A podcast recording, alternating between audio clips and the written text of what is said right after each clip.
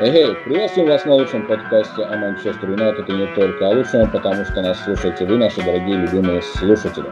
Э, сегодня у нас традиционный выпуск, в котором будет гость, но перед тем, как представить нашего гостя, я бы хотел поприветствовать нашего постоянного эксперта Сергея. Сергей, привет. Добрейшего всем вечера. Или ночи. Э, ну и переходим к нашему гостю. У нас сегодня э, на подкасте очень интересный э, молодой человек, один из самых молодых э, комментаторов на постсоветском пространстве, комментатор ОКО Спорт Филипп Кудрявцев. Филипп, привет. Всем привет. Э, итак, друзья, э, на самом деле очень много интересных тем для бесед, э, очень много интересного всего, чего мы можем рассказать друг другу. Э, но, наверное, начнем э, с того, за какой клуб болеет у нас Филипп.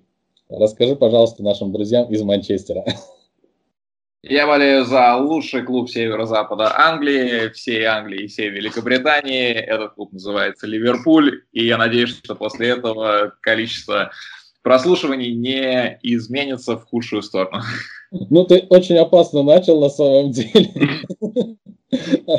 Вот. Но наши слушатели обычно достаточно лояльные, культурные. Вот. Они любят только ругать Сергея. Вот. И то так, слегка, любя. Но в целом к нашим э, гостям относятся замечательно. Расскажи мне, пожалуйста, почему именно Ливерпуль? Э, слушай, я сам не могу себе рассказать об этом. Это что-то далекое из детства.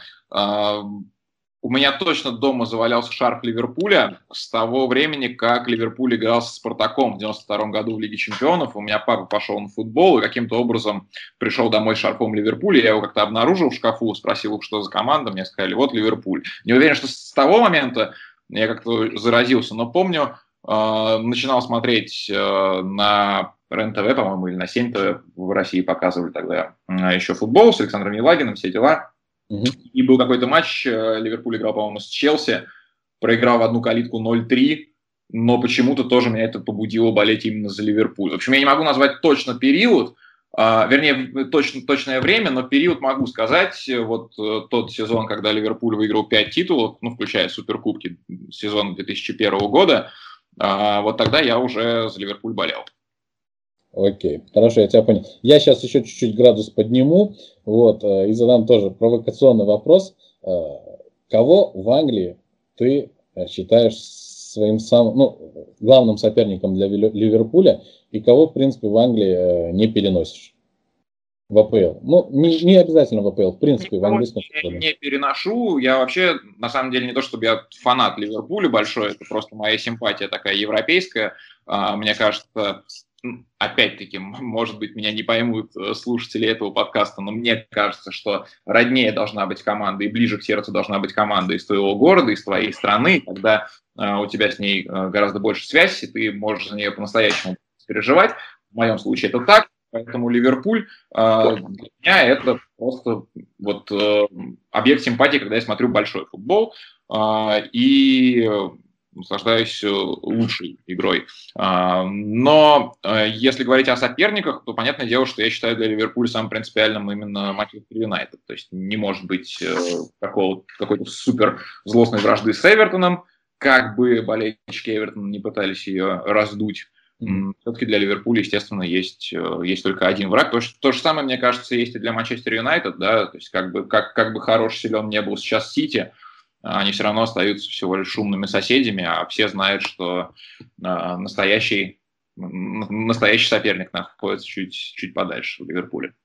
Ну, у нас в прошлом э, футбольном сезоне у нас был коронный вопрос на нашем подкасте э, для всех фанатов Манчестер Юнайтед, когда мы спрашивали, э, Сити или Ливерпуль, вот, э, кто, кто более злостный на данный момент наш соперник. Вот. Ну, в принципе, да, это Ливерпуль. Э, хорошо. Э, Филипп, насколько я знаю, у тебя достаточно было выездов э, в Англию на различные футбольные матчи. Можешь сказать что-нибудь такое вот эдакое для наших слушателей вот из твоих личных поездок? И самый запоминающийся выезд. Да, я не могу сказать, что я там каждую неделю комментирую из Англии. У нас, конечно, работа мечты, но все-таки не настолько. Вот. Э, в Москве тоже приходится проводить довольно много времени. Но несколько командировок было. Правда, наверное, самой запоминающейся должна была стать командировка, которая в итоге сорвалась из-за из ковида. Я должен был лететь комментировать чемпионский матч Ливерпуля, и все обломалось вот на той самой стадии, когда мы уже распланировали в конце зимы, в начале весны, как все это будет у нас показываться. Вот. Но из того, что успел посетить, скажу честно, я а, конечно же, главным моментом для себя считаю э, то, что я прокомментировал дерби а, ливерпульское, Ливерпуль-Эвертон. Мне там очень понравилось, это было супер. Вот. Но, а, с другой стороны, мне кажется, что манчестерское дерби, на котором я был, тоже, и которое я тоже комментировал, могло бы перебить по атмосфере, по ощущениям, по эмоциям мой, мой ливерпульский опыт, если бы матч был на Олд Траффорд. Матч был на, на Этихаде, и это было кошмарно. Это было ужасно, это было хуже, чем в театре, это было хуже, чем без зрителей. А, это было довольно странно. То есть болельщики Юнайтед еще хоть как-то делали атмосферу, но этого было, если честно, маловато. Вот я думаю, что если бы я попал на дерби на Траффорде или на матч Ливерпуль, э, Манчестер-Ливерпуль, да, на, на Траффорде, э, думаю, что там бы было тоже круто. Потому что я был на первом туре, э, когда Юнайтед обыграл 4-0 Челси на Олд Траффорд. Мне там очень понравилось, честно скажу. А, то есть я убежден в том, что дух а, старой школы, дух трибун английских настоящих уже убили в, на уровне премьер-лиги, но все-таки Олд Траффорд а, это место, откуда традиции так просто не выкинешь, не вытеснишь. Нам приятно, что ну, мы с Сергеем еще, к сожалению, не побывали ни на одном матче в Англии. В принципе, у нас такая мечта попасть на Олд Траффорд, но нам приятно, что люди со стороны, так скажем, даже хоть ты не являешься ярым фанатом Ливерпуля, но тем не менее приятно, что такие отзывы э, дают. Э, хорошо. В принципе, в целом, как фанаты вообще, э, насколько они агрессивные, насколько лояльны фанатам других команд? Вот из своих наблюдений. Ну, агрессию проявлять сложно на стадионах в Англии, потому что за это сразу будет жестокая кара. А, поэтому какая-то открытая агрессия, естественно, ограничивается очень сильно. Я бы не сказал, что там э, очень много именно агрессии, хотя даже драки были, как нам mm-hmm. рассказывали мои о, знакомые, которые тоже вместе с нами были на манчестерском дерби, какие-то фанаты Манчестер Юнайтед смогли пробраться на э, ну, на обычную домашнюю трибуну болельщиков Сити, и когда праздновали голы, были какие-то заварушки. Ну, то, в общем, такое всегда бывает. Я даже как-то комментировал матч Арсенал-Вестхэм а, на стадионе Вестхэма, и там, по-моему, вообще не было болельщиков Арсенала вокруг, э, но лица били друг другу просто так. То есть я как-то в какой-то момент оборачиваюсь, у меня наушники, я ничего не, я не понимаю, откуда кипит вокруг, бежит стюард наверх, я не смотрю на поле, оборачиваюсь и вижу, стоит лысый мужик, как э, в э, фильме «Фабрика футбола», с окровавленным лицом, вытирает лицо от крови, что-то кому-то тыкает пальцем.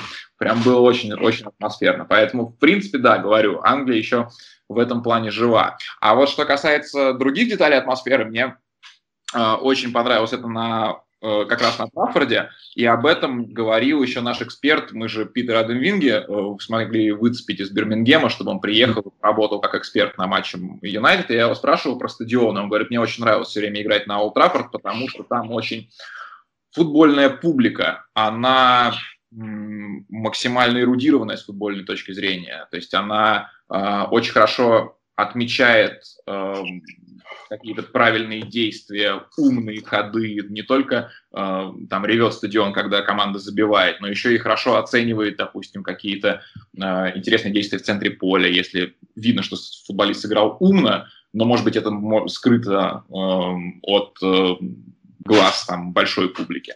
То есть на Олд Траффорд люди чувствуют футбол, он говорит, приятно играть, когда действительно тебя э, грамотно оценивают.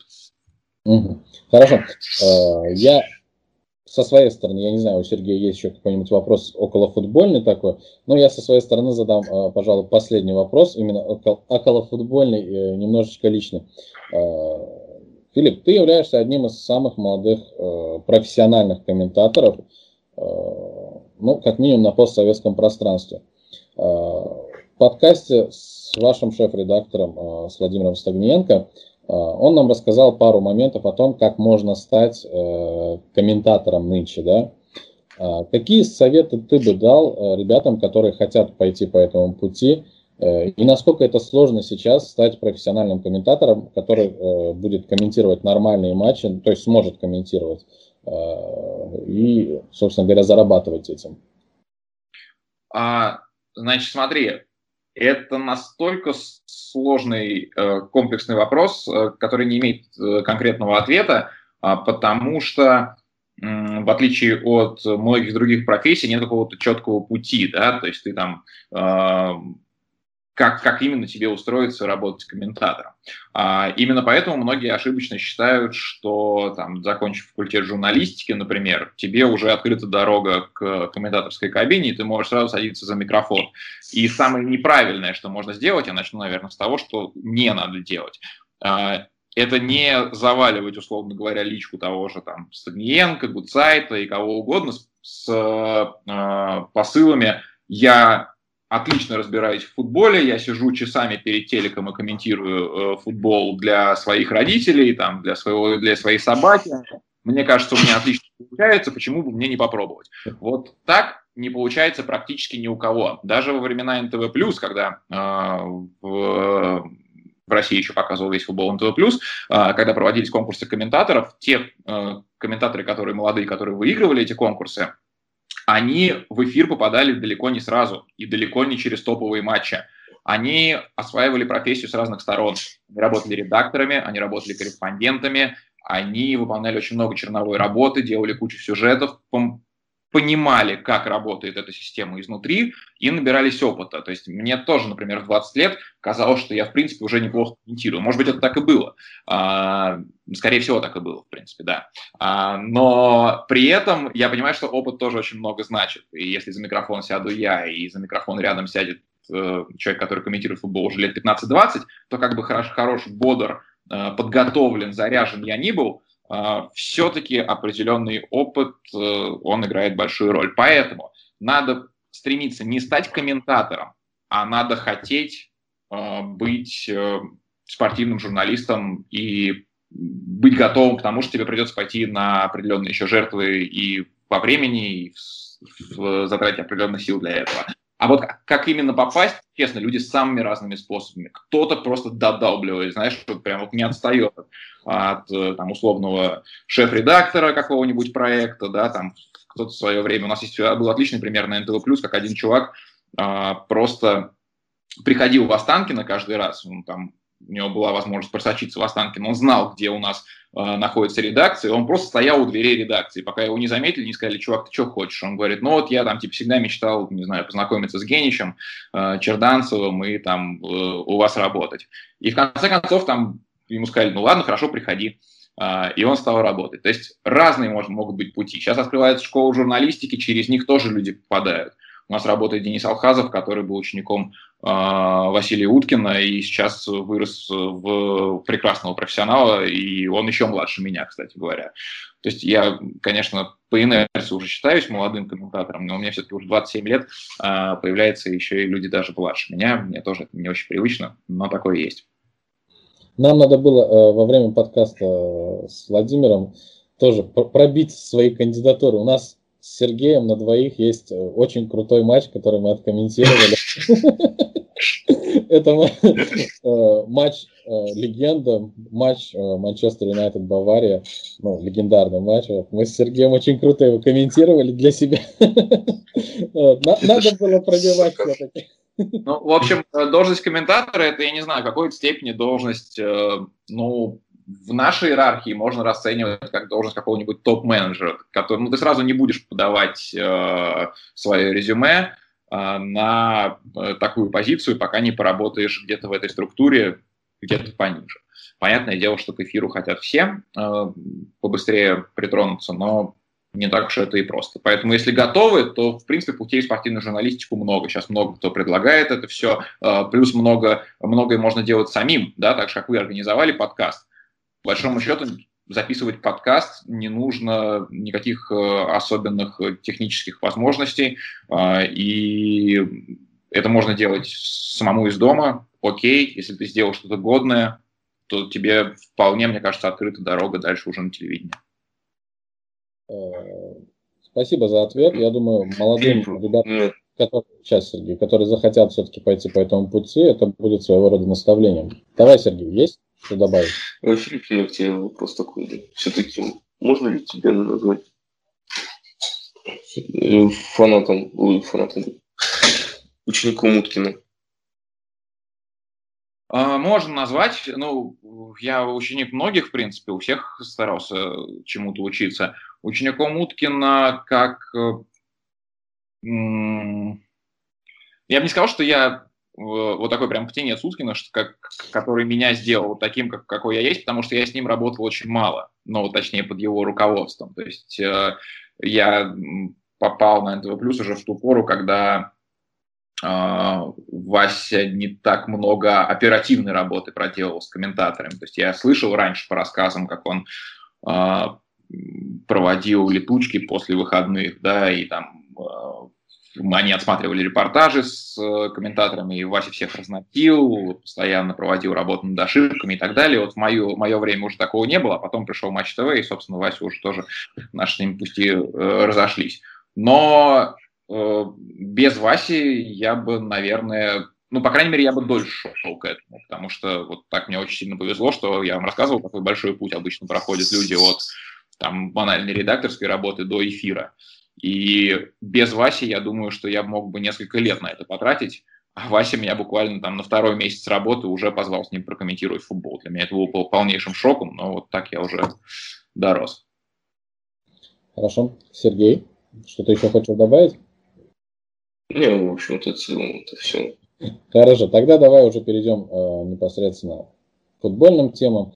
Естественно, поскольку наш подкаст о Манчестер Юнайтед, мы будем говорить сегодня практически только о Манчестер Юнайтед. Ну, чуть-чуть, может, про другие клубы.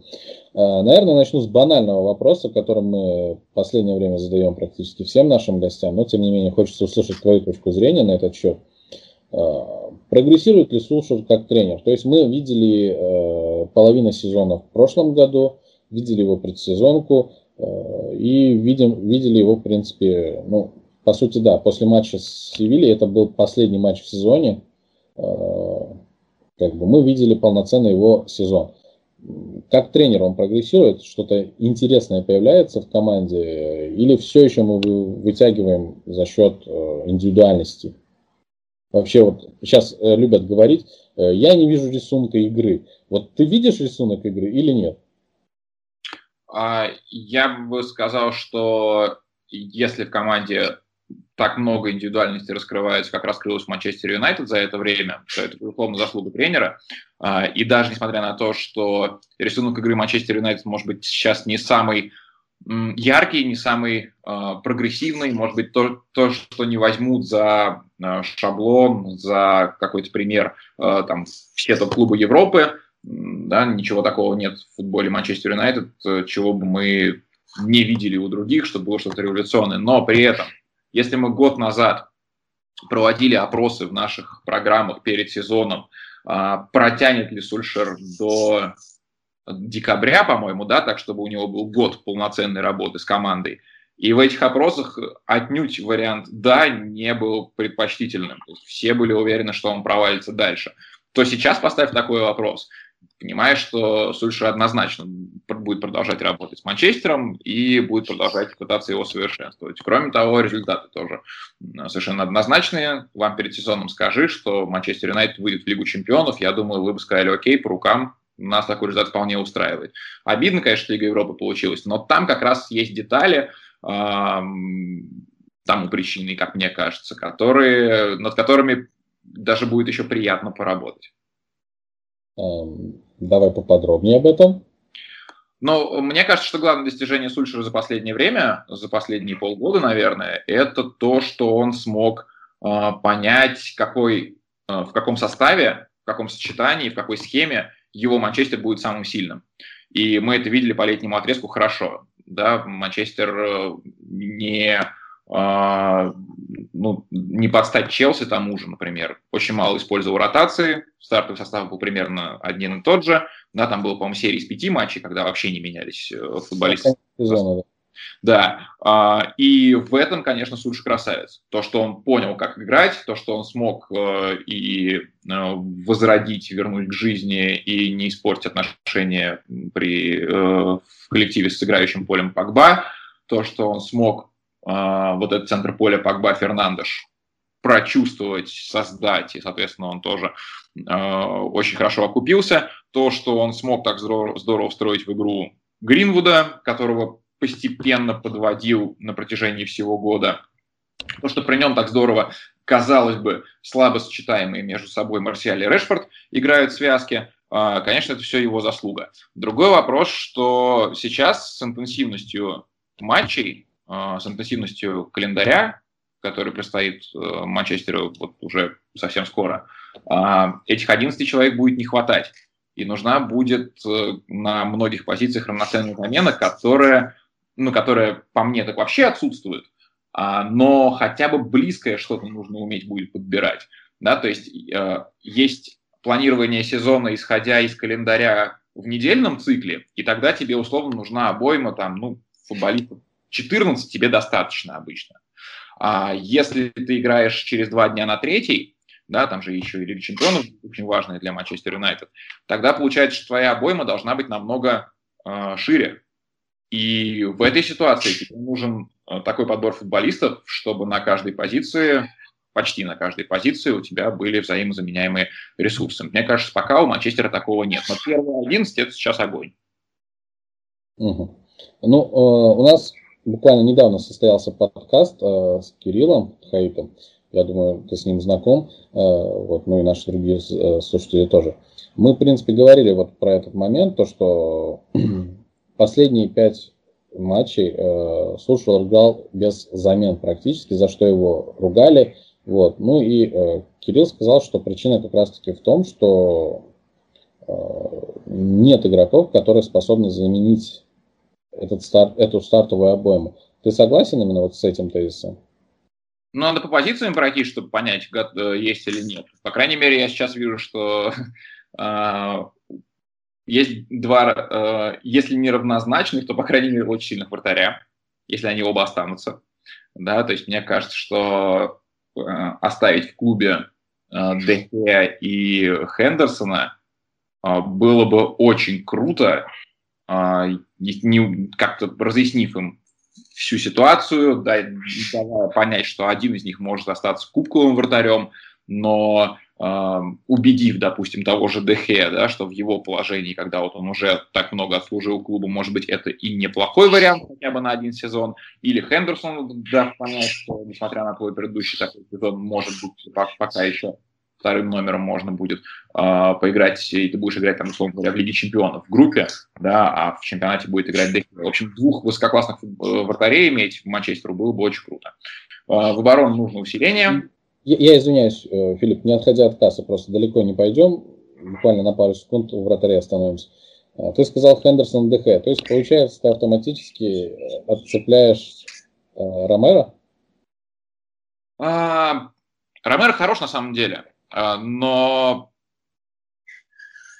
вот я не знаю, у меня он даже в голове э, номером один Манчестера не выглядит.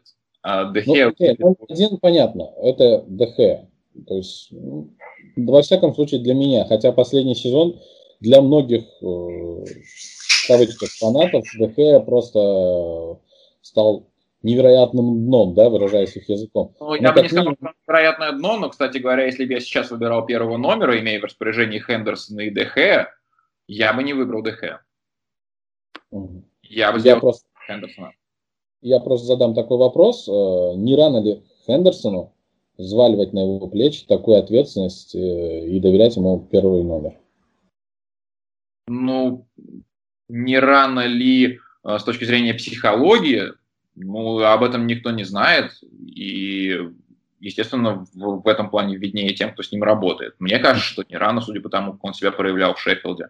Я думаю, что у него амбиции выше круче, судя по тому, как уже сложно проходят с ним сейчас переговоры. Да, mm-hmm. то есть мог бы человек, который реально не, не настолько мотивирован, не настолько готов к этому, мог бы сказать, ну ладно, хорошо, я там, уйду в аренду. Еще раз. Или там, окей, я посижу под ДХ. Но судя по тому, что они никак не могут договориться, и Сульцер реально признает, что у него есть головная боль с вратарями, мне mm-hmm. кажется, он мотивирован максимально. Да нет, я думаю, что здесь проблем не должно быть. Он выдал потрясающий сезон. По качеству он точно э, сейчас э, номер один. Я думаю, что так должно остаться. Окей. Okay. Э, тогда пойдем дальше. По следующим позициям. А, ну, по следующим... Я не знаю, просто мы совсем вот прям позицию в позицию будем нет, сейчас нет, смотреть. Давай так. Проблемные точки. Ну, допустим, мы знаем, что у нас большая проблема с обороной, и, собственно, матч с Севильей это показал. Давай вот про оборону поговорим. С одной стороны, да, и можно согласиться да, со Сколзом. Сколзер сказал, что Магуайру нужен э, топ-уровня защитник в пару. Но тогда получается, что Магуайр нет достаточно топ-уровня защитник, которого покупали за такие бешеные деньги. А, то есть он должен быть еще и ведомым, при том, что он уже вроде как суперзвезда. Мне это не очень понятно, если честно. Линделев на самом деле довольно классный защитник. Значит, э, как-то не разобрались в Манчестере, что Магуайр не может стать, ну, Магуайр, в общем-то, был э, лидером обороны. Мне кажется, что здесь какие-то очень поспешные выводы. Э, я не думаю, что, к примеру, покупки Ван Дайка сейчас нужно обязательно следовать всем подряд и искать какой-то алмаз да, в обороне э, где-то там по всей Европе, который вдруг внезапно тебе э, спасет всю ситуацию и обеспечит, обеспечит супернадежную оборону. Но тот же Кулибали, например, сейчас. В этом сезоне, мне кажется, он не намного надежнее Магуайра выглядел. А Линделев, по-моему, в принципе, добился довольно солидного прогресса. Я не знаю, мне кажется, что это, а, опять-таки, мне кажется, нужны футболисты сильные в ротацию, но я не считаю, что Линделев э, – это прям не уровень Манчестера на сегодняшний день. А, вот я считаю, что не уровень Манчестера на сегодняшний день Люк Шоу, а, и пока, наверное, не уровень Манчестера Брэндон Уильямс. То есть в этом плане, в этом направлении можно было бы поработать. Mm-hmm. Вот это что касается, что касается обороны. Вот. Но я думаю, что никто не будет э, пока что по центру обороны больших вопросов задавать. Пакба, Бруну, а, Матич. Томин и Фред. Мне кажется, что на две позиции здесь, да, при схеме два центральных полузащитника, мне кажется, что здесь вполне все нормально укомплектовано.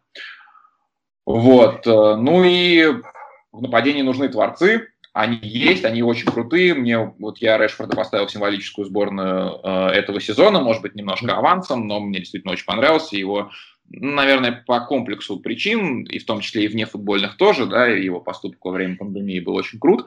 Э, он действительно зрелый футболист, он не, он переживает сильно за Манчестер, это видно, он воспитанник, он классный, э, он подстраивается под требования Сульшера, даже если ему, может быть, хотелось бы играть немного по-другому. Э, у него все здорово. Марсиаль, мы видели, в Севиле был вообще в огне, чуть не повезло. О Гринвуде говорить, наверное, тоже нечего. Совершенно э, человек провел умопомрачительный сезон для, для себя, потому что в начале сезона я комментировал какие-то матчи Манчестера, выходил Гринвуд как на замену, но не воспринимался он как человек, который э, двузначное количество голов забьет к концу сезона.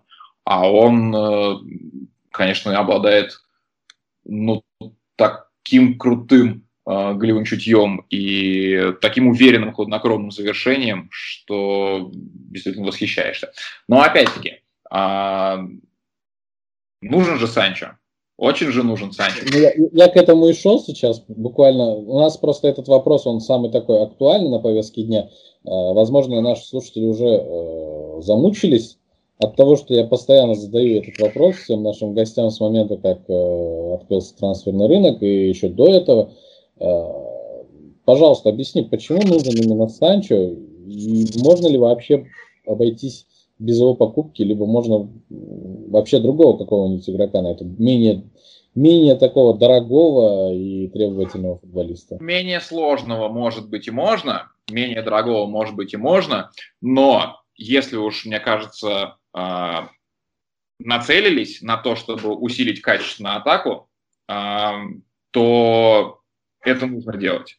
Вот честно, э, этот вот э, режим бессмысленной экономии, ну, может быть, не бессмысленной, но э, все равно э, экономии ради того, чтобы как-то показать, что вот мы и сами вроде как неплохо, неплохо играем, и что воспитанники у нас вроде как есть, и что мы сами обойдемся какой-нибудь там, не знаю, э, тренерской мыслью и тем, что наши футболисты будут э, пытаться играть выше, э, прыгать выше головы, а в современном футболе это обычно не работает на уровне супервысоких достижений. Нужна конкуренция постоянно. Это ни в коем случае не перчатка в сторону там, того же Гринвуда, да, это ни в коем случае не сигнал к тому, что что-то не работает. Конкуренция никому еще а, здоровая не мешала. Если работают, играют профессионалы в клубе, а, то а, они найдут выход. И это пойдет только в плюс. Поэтому мне кажется, что сейчас, сделав такую заявку, дав всем понять, что мы э, нацелены на одного из лучших на своей позиции молодых футболистов, Манчестеру глупо будет отступать. Это должен быть, скорее всего, Санчо, и если они его дожмут, то даже там ценой пусть какой-то очень дорогой покупки, это будет все равно очень правильный выбор. Мне кажется так. То есть ты все-таки сторонник. Хорошо. А у меня такой вопрос сложился все-таки Грин, этот как Джек Грилиш, как тебе на твой, на твой выбор? Джек Грилиш шикарный, он у меня был тоже в сборной э, этого сезона. Я, кстати, не особо понимаю тех, кто м, считает его, может, менее талантливым, чем Мэдисон из Лестера. Мне кажется, что они примерно одной крови, ребята, плюс э, у Мэдисона чуть комфортнее были условия в Лестере, это мягко скажем, чем у Грилиша в Астон Вилле. Причем не только в этом сезоне, а на протяжении последних нескольких.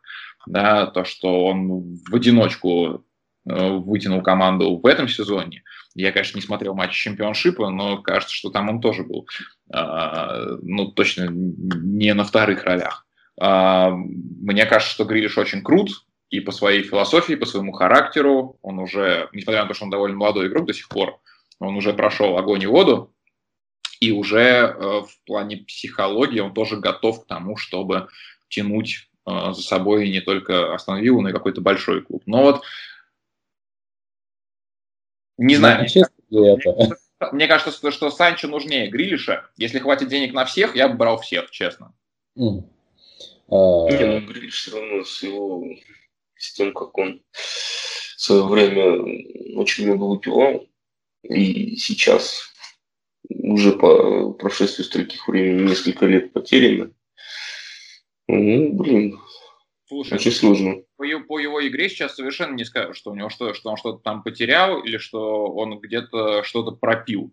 Э, я думаю, что это как раз очень большой плюс, то, что все это он оставил в чемпионшипе, оставил в Бирмингеме. Свое уже отпил он научился этому всему в молодом возрасте. А, сейчас он огромный профессионал, и никак это не сказывается на его игре. Посмотри на все показатели. А, носится по полю так, как будто, как будто не пробовал алкоголь никогда. В общем, он как в свое время Рио Фердинанд оттусил, отвеселился и потом стал серьезным футболистом. Вот. А, Филипп, я задам тебе такой вопрос, это будет небольшая параллель э, с Ливерпулем, но тем не менее. Смотри, э, Клопу понадобилось плюс-минус 4 года, чтобы сделать из э, Ливерпуля клуб, который смог выиграть э, Лигу чемпионов, и клуб, который смог выиграть э, Премьер-лигу. Вот, впервые за долгое время. Ну и в принципе сейчас э, Ливерпуль это такая грозная машина, э, которая, ну скажем так, мы давно не видели такой Ливерпуль, очень давно. Вот. И сейчас он, пожалуй, на пике своем. Сколько времени понадобится, ну, на твой взгляд, э, и сможет ли, в принципе, Сулшер это сделать, э, понадобится Сулшеру, чтобы привести Манчестер Юнайтед, ну, хотя бы приближенно к тем периодам, э, которые мы помним при дедушке Фергюсоне, когда Манчестер Юнайтед, выходя на поле, уже пугал соперника, и соперник, в принципе, уже ментально проигрывал. Сейчас же мы видим, что все соперники, которые приезжают на Олд Траффорд, ведут себя достаточно свободно. Вот. Сколько времени понадобится Юнайтед, чтобы обрести былую славу и былую мощь?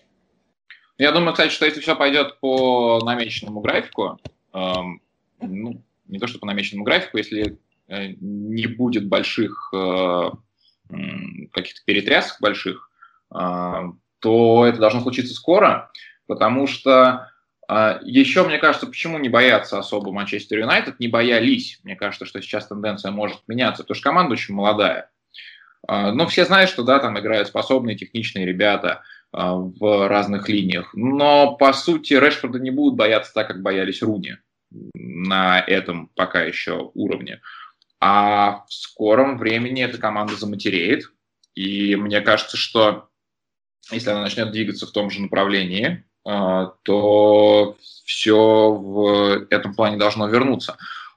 Я считаю, что чем же, во-первых, не сказал бы, что 4 года понадобилось Клопу. А, Ливерпуль уже через 2,5 года играл в финале Лиги Чемпионов, после того, как его, назначили. Да, Сульшер уже у руля, получается, полтора года находится. Так что, по большому счету, не такая уж и большая между ними разница в, в этом плане. А мне кажется, что важный этап Манчестер уже прошел. Uh, и один из важных этапов будет этим летом, когда Сульшер точно даст понять, какой, какую команду, с какими людьми он хочет видеть в своем распоряжении. Поэтому, потому что это трансферное окно, оно же важно не только с точки зрения покупок, но и с точки зрения продаж. А, потому что у МЮ, как мне кажется, все-таки обойма ну, такая довольно обремененная балластом. А, и если их, этих футболистов лишних э, грамотно и правильно пристроить, на их место взять точно там каких-то еще суперзвезд, то это как раз будет то, чего добился Клоп. А дальше уже дело за тем, как э, эта команда будет прогрессировать. Мне кажется, что до конца мы еще тренерский гений Сульшера не оценили. Если про Клопа мы очень многое знали, да, по его еще э, по временам в Боруссии, то о Сульшере не так много э, по его шведской карьере.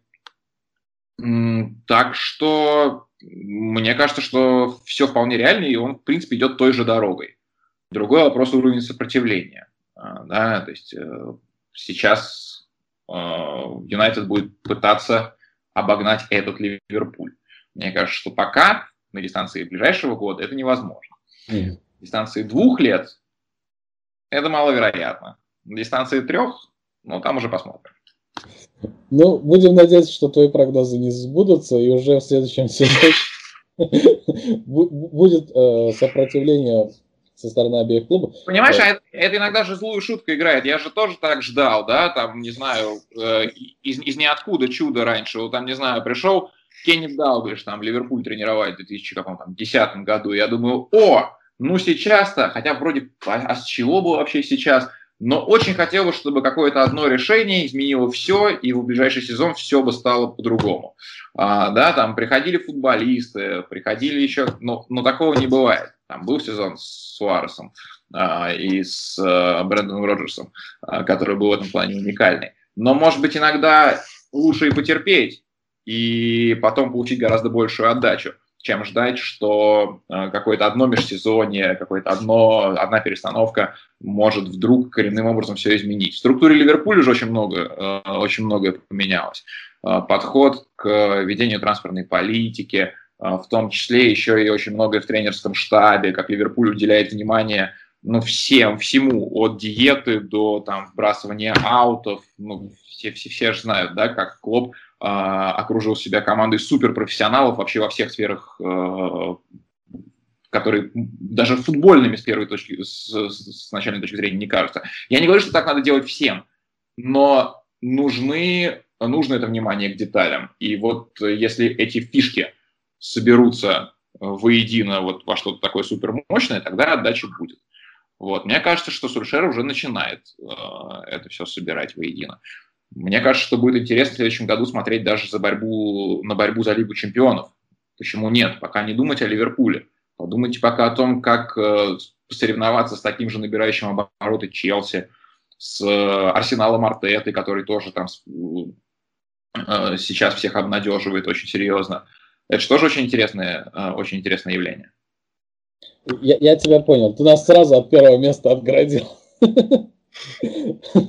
Я шучу, конечно. Э, мы в целом, э, ну, как минимум мы с Сергеем и нашей командой э, беседы театралов, мы с тобой согласны, то есть, и в отличие от фанатов, которые При первой же неудаче Сушера кричали, что Сушер физрук, Сушер аут. В принципе, они продолжают периодически об этом кричать, что Сушера надо гнать, т.т. Мы, в принципе, для себя отметили, что минимум два года это тот период, который необходим нормальному тренеру, чтобы он смог внедрить все свои идеи и сделать хоть что-то, что может уже дать э, надежду на будущее. Вот. В этом мы с тобой согласны. Э, Филипп, я хочу сделать еще один небольшой, провести еще одну небольшую параллель, опять-таки с Ливерпулем, точнее с его игроком. Э, мы сейчас будем говорить немножечко про Трента и немножечко про Вамбисаку. Э, если я не ошибаюсь, э, и мой мозг все еще нормально работает в это время, Трент стал э, лучшим молодым лучшим игроком. Да. Да, да, он получил эту награду. Вот. Первый вопрос. Насколько, по твоему мнению, это справедливо? По этапу. По моему мнению, это не очень справедливо, потому что он должен был получить э, лучшего игрока во всех возрастов. Хорошо. Второй вопрос. Э, Тренд числится защитником. Он выполняет больше функций, я бы сказал, полузащитника, нежели защитника. То есть оборонительные функции у него достаточно хромают. Ну, во всяком случае, в начале сезона они хромали, потом он их подтянул. А, обратная ситуация с, э, с Вамбисакой. У него очень, крутая оборони... очень крутой оборонительный э, стиль и очень э, круто он обороняется, но при этом подключался к атакам не очень хорошо. В принципе, по ходу сезона этих двух футболистов сравнивали. Э, э, что ты можешь про них сказать? Вот, э, свое какое-то сравнение ты делал между Вамбисака и Трентом? Если честно, не делал. По мне Трент э, все равно в сто раз лучше, чем Ван Бисака. А... Даже с учетом того, что он обороняется, ну вот... Ну давай, давай так, меньше пропускает, чем Манчестер Юнайтед. Кстати, в итоге получилось, что, конечно, не намного меньше, но меньше. А, это значит, что система игры Ливерпуля предусматривает, возможно, где-то а, то, что тренд... Э, я, я, я извиняюсь, я тебя перебью, Филипп. Я сейчас конкретно не про систему, а конкретно про двух игроков. То есть есть Вамбисака, есть тренд. Mm-hmm. Мы, мы знаем, насколько отлаженный механизм. Условно говоря, вопрос в том, кто должен играть там в обороне сборной Англии, да, допустим. Допустим. А... Именно как защитник. Ну, я понимаю, что как защитник, хотя мне кажется, что, возможно, к чемпионату мира, да, до которого еще почти полтора года, Трент может перестать быть защитником. Я в принципе. Ну, я, я об этом и говорил в подкастах, что ему стоит поменять свою позицию, потому что он гораздо круче бы смотрелся полузащитником, либо фланговым нападающим. То есть, а, да, я, я вообще... Есть, смотри, я, я не пытаюсь э, принизить его заслуги или как-то сказать, что нет, он не, не хороший игрок или не топовый игрок. Нет, ни в коем случае. Просто вопрос именно про оборону и сравнение, когда э, с одной стороны фанаты Ливерпуля кричат, что Трент очень крутой защитник. С другой стороны, фанаты Манчестера кричат, что Трент не крутой защитник, он классный э, полузащитник или еще что-то в этом да, стиле. Но ну, по сути у нас же спор сводится к тому, э, что важнее, где, где э, приносит ли он э, больше пользы э, в атаке, чем, соответственно, из-за него случается вреда в обороне. На это, на, на это мне кажется, что есть однозначный ответ. Мне кажется, что э, тот объем э, полезный в атаке, который создает тренд, он прощает ему некоторые оборонительные ошибки, потому что система подстраховки в обороне все-таки э, тоже основана на том, что его иногда могут где-то обыграть один в один, э, или э, он может там не успеть вернуться э, к какому-нибудь эпизоду.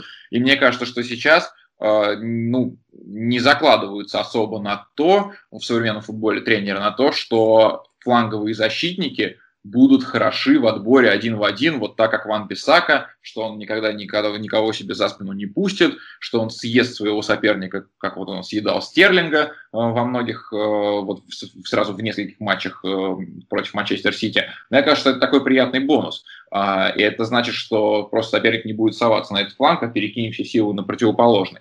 Но э, то, каким образом тренд вообще меняет понятие о своей позиции, да, это же ваш кумир Гаринева говорил о том, что э, позиция правозащитника самая, самая бесславная в футболе, и вообще непонятно, кто захочет там играть.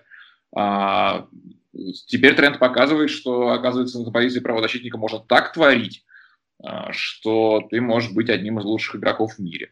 Поэтому, мне кажется, ну, тренд вынужденно же играет на этой позиции. Вы же знаете историю, что он просто так хотел пробиться в первую команду, mm-hmm. что, играя в молодежке на позиции опорника, шестого или восьмого номера, я не помню, а, посоветовался с тренером молодежного состава, который ему сказал, слушай, а, в Ливерпуле на самом деле конкуренция наименьшая на правом фланге обороны. Так что если мы тебя туда переведем, у тебя будет шанс. Он говорит, давай, я очень просто хочу в первую команду, хочу прям вот куда угодно, хоть вратарем меня ставьте. Его поставили направо, он там стал играть. Я не исключаю, что он вернется в центр поля, ему там самое место с его великолепными передачами. Вот. Но то, что а, человек без, там, не знаю, жизненного, пожизненного опыта игры на этой позиции все равно на ней выходит, становится одним из лучших, говорит о том, что, в принципе, может быть, не так важно быть таким крупным псом, играя правого защитника. Вот если бы он в центре обороны так ошибался, то я бы по-другому сказал. Ну, хорошо. А, продолжение темы.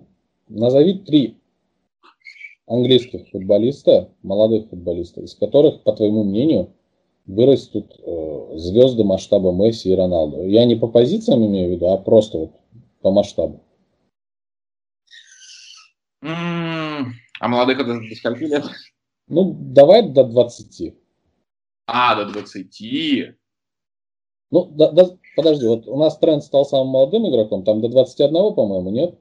Да, до 20. Ну, давай, давай до 21, окей да, по-моему, до 23. Ну хорошо, пусть будет. Я понял, а, кого хотите, скорее всего, услышать. Нет, а... нет, нет, абсо- абсолютно никого не хотим услышать. Это чисто твое мнение. Я, ну, прям серьезно, ни на что не намекаю. Просто интересно твое мнение. Ну, скажем так, я как человек, который болеет за сборную Англии, причем довольно-таки давно, э, ну, все-таки хочу увидеть каких-то результатов масштабных от сборной Англии. Мне просто интересно, на кого, по твоему мнению, в будущем Англия может рассчитывать? Да, я понял. Слушай, я боюсь очень кого-нибудь забыть, э, кого-нибудь, например, из менее очевидных, ну, из, из не топовых клубов, э, потому что там э, звездочки обычно зажигаются. А у меня, если честно, так сезон-то из головы уже постепенно уходит с этими Еврокубками всеми. Но, естественно, на первом, на первом плане Гринвуд и Тренд по этому сезону, безусловно.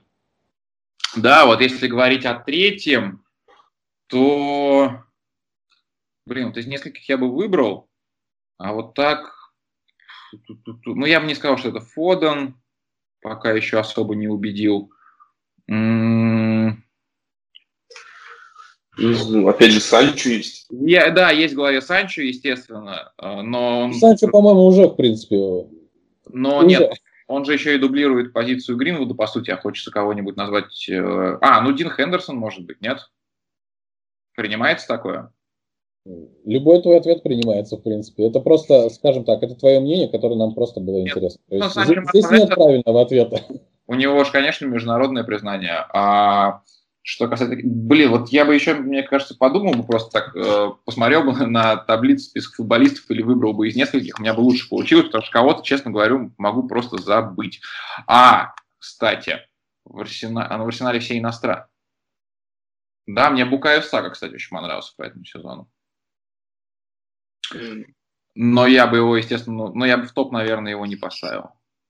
Ну, окей, мы зафиксировали твой топ, поэтому не, не будем его менять. А, мы потихонечку уже подходим э, к кульминации нашего подкаста.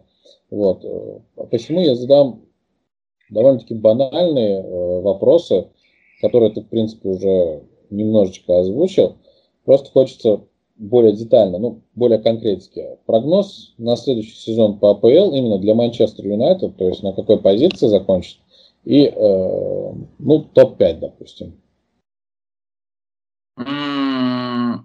Так, ну давай, Манчестер будет в топ-5, поэтому я топ-5 назову, а там уже okay, да. соображу. Я думаю, что Ливерпуль следующий сезон выиграет. Угу. Я думаю, что я думаю, что у Пепа получится перезапуститься на каком-то уровне. А, и они опять, конечно, все силы бросят на Лигу чемпионов, хотя Сити мне очень импонирует тем, что команда не распыляется, в смысле, не то, что наоборот, как раз не а, бросает какие-либо турниры ради того, чтобы сосредоточиться на чем-то одном. А, то есть в этом очень классная философия. Именно... Ну, возможно, в этом и их ошибка. Гвардиолы, мне кажется, но с другой стороны, мне гораздо проще принимать такие поражения от команды, чем когда на что-то, откровенно говоря, положили все, что можно, а сосредоточились только на одном. Вот, поэтому все-таки я оставлю Ливерпуль-Сити, как бы это скучно не звучало. Блин, если честно, все остается более-менее таким же. А, потому что я не верю пока что в Тоттенхэм, я не верю уже в Лестер особо, Вулверхэмптону, мне кажется, тоже пока запасов прочности не хватит. А, Арсенал, Юнайтед и Челси будут бороться. А здесь, а, мне кажется, Челси сильнее укрепится. И, наверное, наверное, опять-таки при грамотном при, при, при, при грамотном ходе на протяжении сезона у Челси будет больше шанс. Ну, так, давай, я скажу так, Ливерпуль, Сити, Челси, Юнайтед, Арсенал. Я бы вот так поставил. Хорошо, зафиксировали. Ну и пару слов по поводу ЛЧ, Лиги Чемпионов. До какой стадии, на твой, на твой взгляд, Юнайтед сможет пробиться? Mm, ну, я уверен, что Арсенал, что Арсенал, что Юнайтед группу пройдет. Угу. А дальше, насколько мы видим по этому сезону, ну, настолько все э, непредсказуемо. А я бы сказал так, если у Юнайтед получится действительно сильно укрепиться, и вот эта проблема одного состава э, решится, да, и Сульшер со временем к стадии плей-офф к весне разберется, как ему ротировать состав без ущерба для результатов, я думаю, что у Юнайтед очень хорошие шансы. Более того, э, все-таки э, Сульшер на примере нескольких матчей в этом сезоне, он пока не лучший, поэтому э, в, в этом отношении, но он все-таки очень хорошо научился готовиться к конкретным соперникам, выстраивать свои игру под, конкретных, под конкретные клубы. Э, поэтому я думаю, что в плей-офф э, у Манчестера будут а, будут хорошие шансы, даже если будут э, там топовые соперники уровня того же ПСЖ, да, как в прошлый раз это было. Поэтому я бы поставил на то, что Юнайтед точно пройдет э, до четвертьфинала. А дальше, ну слушай, по нынешней Лиге Чемпионов понятно, что ничего загадывать нельзя. Думаю, что в топ-4 европейских клуба Юнайтед пока еще не пролезает, но до четвертьфинала дойти совершенно, э, совершенно возможно.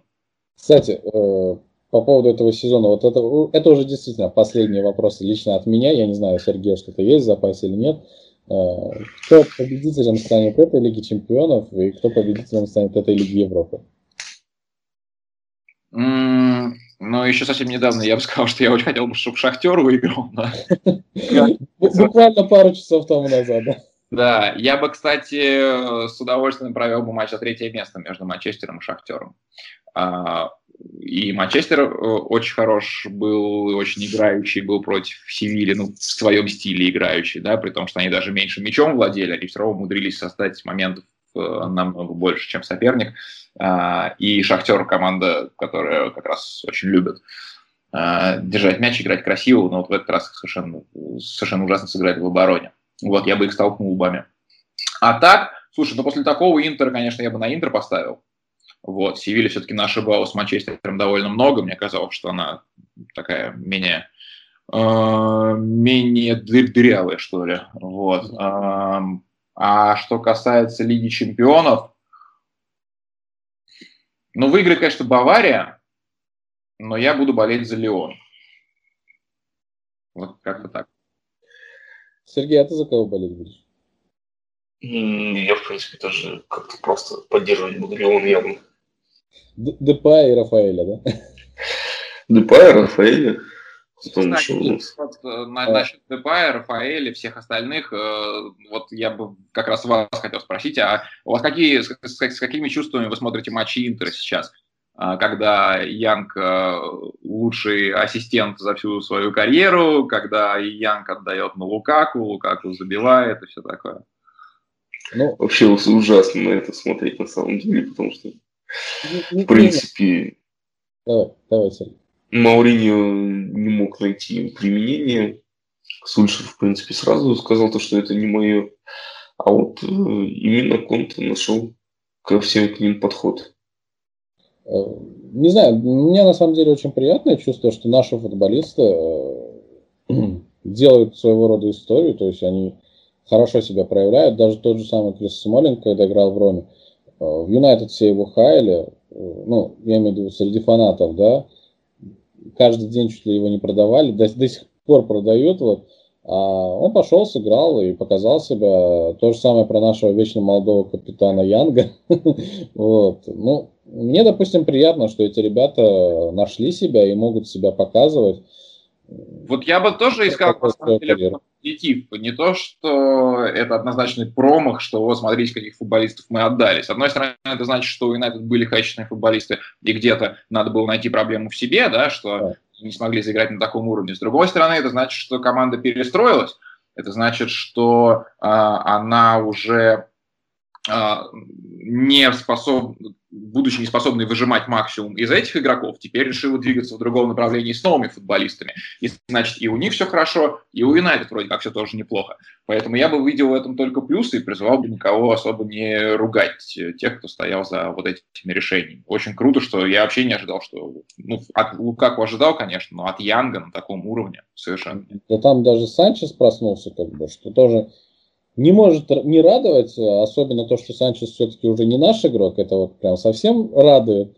Если, допустим, э, в предыдущих вариантах от игроков хоть какая-то польза была, мы все знаем историю э, не сложившейся любви между Юнайтед и Санчес, э, Сан, Санчесом, да, Санчесом, господи, мозг уже не работает.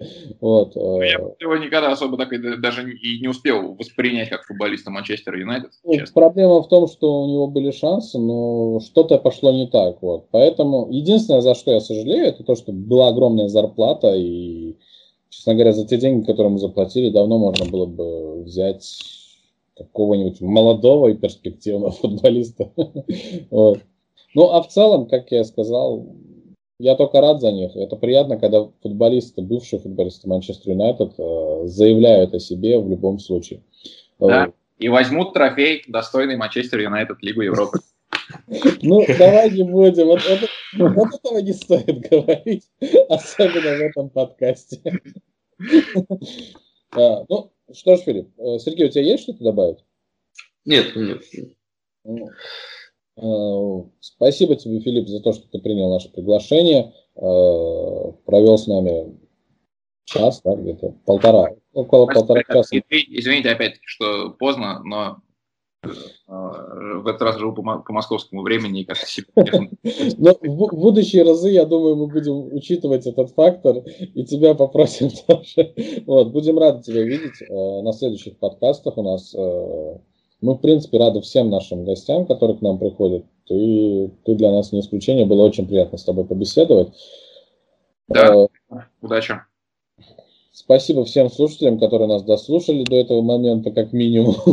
вот и продолжают нас поддерживать. Обязательно подписывайтесь, продолжайте поддерживать, пишите свои комментарии, друзья. На этом все. Всем доброй ночи. До свидания.